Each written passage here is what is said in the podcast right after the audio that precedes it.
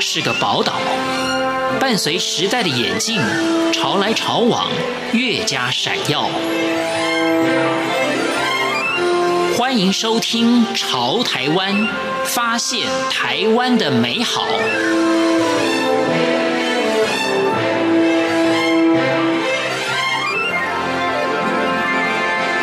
各位听众朋友，您好，欢迎收听《潮台湾》，我是赵伟成。在命理界颇具盛名的张胜书老师，给人的印象就是不像算命师，他解说命理的方式也不讲玄学，不带神秘，反倒是像个数学老师或是分析师。其实这正和他过往的经历相关。张胜书从小成绩优异，台中一中毕业之后，顺利考上台湾大学数学系，一时间在地方上传为美谈。但不知是天生反骨，还是命运作弄，大四那一年竟然没有参加毕业考，结果可想而知。不过进入社会后，张胜书赶上台湾电脑产业腾飞的年代，在一家电脑公司担任总经理。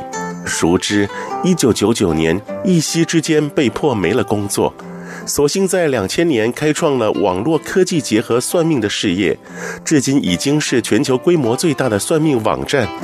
他的成功的确带给许多失意并徘徊在十字街头的人无限的希望。今天的潮台湾就请喜达康资讯公司董事长张胜书来分享他的人生命理以及命理人生。各位听众们，大家好，我是张胜书，祝大家庚子年新年快乐哦。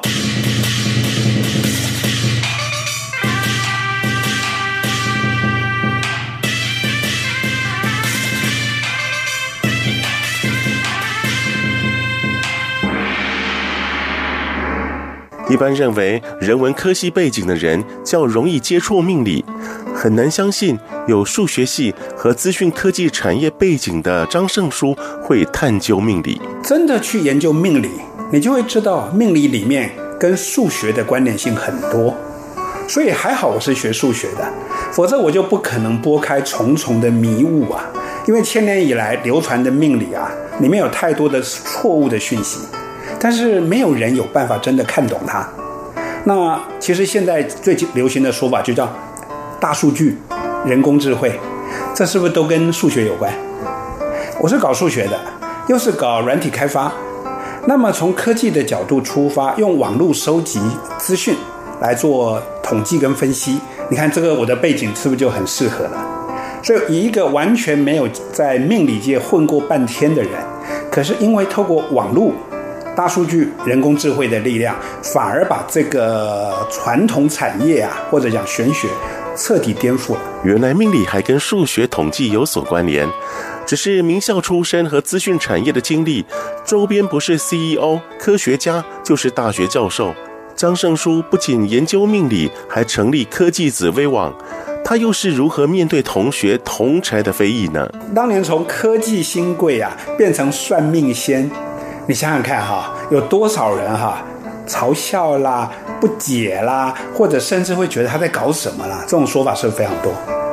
可是当我啊坚持了二十年，其实现在二十年哈，不用说坚持二十年了，到第五年以后啊，所有原来的嘲笑我的人都回来了。哎呦，张胜书你怎么这么厉害？为什么？因为我把最以前认为很 low、很低层次，而且不知道为什么的一个中国人又很爱的东西呀、科学化、现代化了，这不就是搞科技的人应该做的事情吗？所以你刚刚讲，哦，以前数学系，我跟你讲哈，我数学系啊，当年是读到了毕业考的时候，我没去考毕业考，然后就被退学了。为什么？因为我当年会觉得，那这个文凭对我不代表什么，就是年少轻狂嘛。你刚刚讲，越聪明的人往往就越这样哈，任性，是不是？所以最后我就会去思考，诶。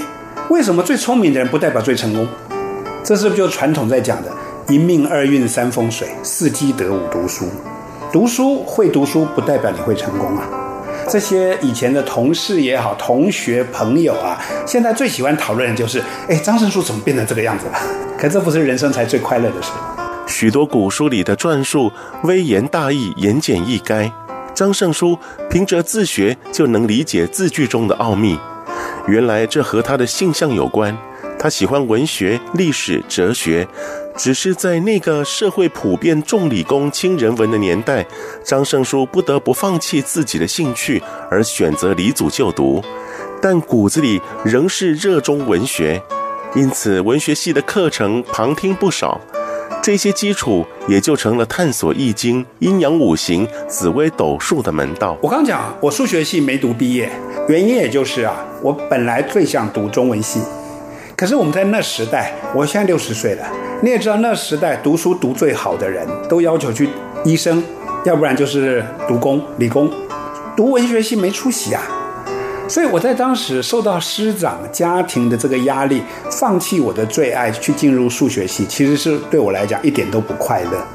这就是所谓的命哈、我天生的命。假设当年读的是中文系，我可能走的是完全不同的路了。可是也因为这样。我有数学的背景、理工的背景、科技的背景，加上我本来对文史哲的爱好，哎，我文言文很厉害啊，啊，古书我一读就懂啊，我就会觉得说，你刚刚讲玄学，其实只是古人没有科学背景吧，也没有人去真正的实验跟研究它。但是以我这样子的背景，一旦要做这个行业，我是不是第一步就要做什么？把它科学化。所以我花了大量的时间跟精神去做统计分析研究，不是我自己做哦，我还找统计博士，我还找大学，我还找各个地方，大家一起来把它搬到台面上。你如果今天统计的结果它不符合我们现代科学的要求，那它就是骗人的跟假的。所以我等于说啊，做了一个命理的大革命，彻底推翻了传统的算命的思维。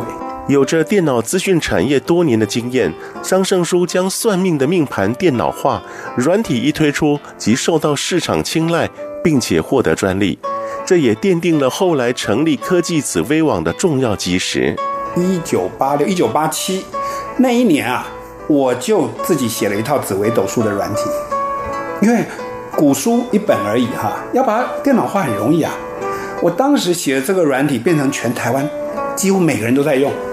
免费的，因为我我我拿出来给大家用嘛，所以我等于是很早的时候就已经有这样的思想跟思考，只是从来没有想过要把它变成专业，它其实只是我的一个民间兴趣而已啦。但是二十年前，因为因缘凑巧，用网络做实验，因为我刚说哈，我即使开发了一套软体，我也不知道它准不准，因为没有实验对象嘛，而网络不就是最好的一个实验对象了吗？当年其实只是为了做实验的，可是实验之后啊，网络上最大的一个问题是，怕大家输错出生时间，会不会有人说五月六号打成了五月十六号，下午五点打成早上五点？所以因此呢，我就发明了一个叫做定盘的专利，就是确定你的命盘。结果这个专利做出来以后啊，赫然发觉很多人给的出生时间都不正确，你知道为什么啊？因为网络是无国界、全世界的，有的人生在美国，有的人生在台湾，有的人像我这个年纪是有日光节约时间的。现在年轻人没有这个问题，生在美国是不是也有日光节约时间？生在澳洲、英国都有啊。那像中国大陆，它应该是五个时区，可是现在是一个时区，所以你今天的出生时间不代表你真正的命盘。而传统算命师谁管这个事？没人管。那我们这种搞科学的，就是非常计较这种地方嘛。我为了做这样的专利啊，定盘的专利都烧掉了好几千万。为什么？因为我必须要做大量的实验才做得到。只是科技所整理、统计、分析的资讯，与传统命理师的解释相较，准确度是更强还是一般般呢？张胜书这么说着。其实紫微斗数被称为百术之王。我不只研究紫微斗数，我其实是每一种算命术，东方西方各种都研究，但是它本身就会有准确度的差距，而所有的里面来讲，紫微斗数的准确度最高，但所谓的高，它也不会到百分之百嘛，这就是我们在讲所谓的先天的命还要跟后天的运去做配合，所以我们在做所谓的统计实验的时候，你看所谓的大数据或者人工智慧啦，讲到这一点，我就要想到，这又是我的命了。因为我在一九八六年，我就做了全世界最早的人工智慧的电脑围棋。AlphaGo 在前三年，因为它打败了所有的人类，是不是这时候 AI 就越来越普遍了？而我在三十几年前，我是第一代最早做的电脑围棋，所以我本身就是数学加科技的背景，我本来就在这个这个实验的角度，我有很多的想法。可是做围棋很难，但是我把做围棋的思维放来做算命，它就变得很简单了。为什么哈？你看围棋。还有我们说《易经》的阴阳，或者电脑的零与一，是不是都是二进位制？各位听众，如果去想象一下，什么叫二进位？围棋黑与白，对不对？电脑零与一，然后这个《易经》阴与阳。事实上，《易经》啊，当年就是流传到了欧洲啊，英国人莱布尼兹才因此去思考到二进位啊，因为二进位最早阴阳就是一种二进位。所以阴阳五行这样的思维，所以我把围棋的这种思维放来去实验算命，你可以讲它的简单度容易多了。在科技昌明的二十一世纪，很多事情都可以找到答案，就是人生运势的跌宕起伏总是让人难以掌握。那么现代人应该如何来看待算命而不迷信？要如何善用算命来趋吉避凶、规划未来呢？张胜书说。知命造命就是老祖宗给的方法。知命造命啊，其实也不能说是我的发明，我们老祖宗本来就在做这件事。算命在几千年前就是个高科技。为什么？我很简单，刚讲的一命二运三风水，对不对？孔子啊，《论语中庸》啊，《中庸》本来讲的就叫天命之谓性，所以古人认为命者性格也。这样子一听，各位是不是就恍然大悟了？算命在古人来讲叫测算本性，规划未来，就是因为它很准确，大家才慢慢的误以为它在预测未来。可是我一直在说哈，我我研究了这么长时间之后，我就发觉未来还没有发生，它有无限的可能。宿命论呢，是不是反而让我们自己落入了一个圈套里面，出出不来了，让自己失去了奋斗的思考了？造命论的概念就是未来有无限可能。只要你知道你自己认识自己，知己知彼，百战百胜嘛。当你知命，知道自己的命，知道自己要什么，知道自己该怎么做，你的命运是不是就会超脱你的命？新的一年到来，张胜书以自身从高峰跌落低谷，再从低谷攀上高峰的经验，以及命理的角度，来告诉听众朋友要如何掌握庚子年的好时机。因为庚子年，紫薇的说法就叫太阳化禄。我把这一年称为贵人年，而我在说二十年前为什么我会去做科技紫薇网呢？就是因为二十年前啊，我在当总经理，科技业当到了总经理，还四十岁，是不是大家都觉得很成功？可是跟老板的理念不合，渐行渐远之后，被老板给开除了。所以我在讲，被赶出舒适圈以后啊，是不是无路可走？但是就因为两千年的太阳化禄。我就在想，既然我两千年有贵人，我就一定要等到那一天。好，到了两千年，我的贵人一个一个出现，促成我开科技紫微网做啊、呃、实验。当时的上市公司还来投资我。可是这一切啊，如果不是我老板把我赶离了科技业，是不会发生的。所以我的老板会不会是我的第一个贵人？所以人生，你有时候很难想象，你可能最痛恨的那一个人，往往可能是帮助你最大的一个人。我到最后对命理最大的体悟就是，算命文化最重要的一个观念就是，成功的去面对失败的文化。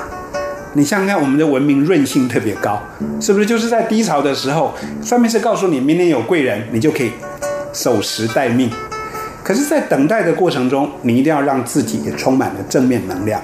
所以，二零二零年的庚子年是贵人年哦。各位想不想跟我一样去碰到贵人呢？当然可以啊，只要你用正面乐观的能量，你就一定会有贵人。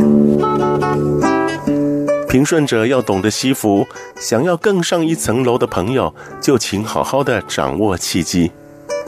我是赵伟成，感谢您收听今天的潮台湾，我们下回见。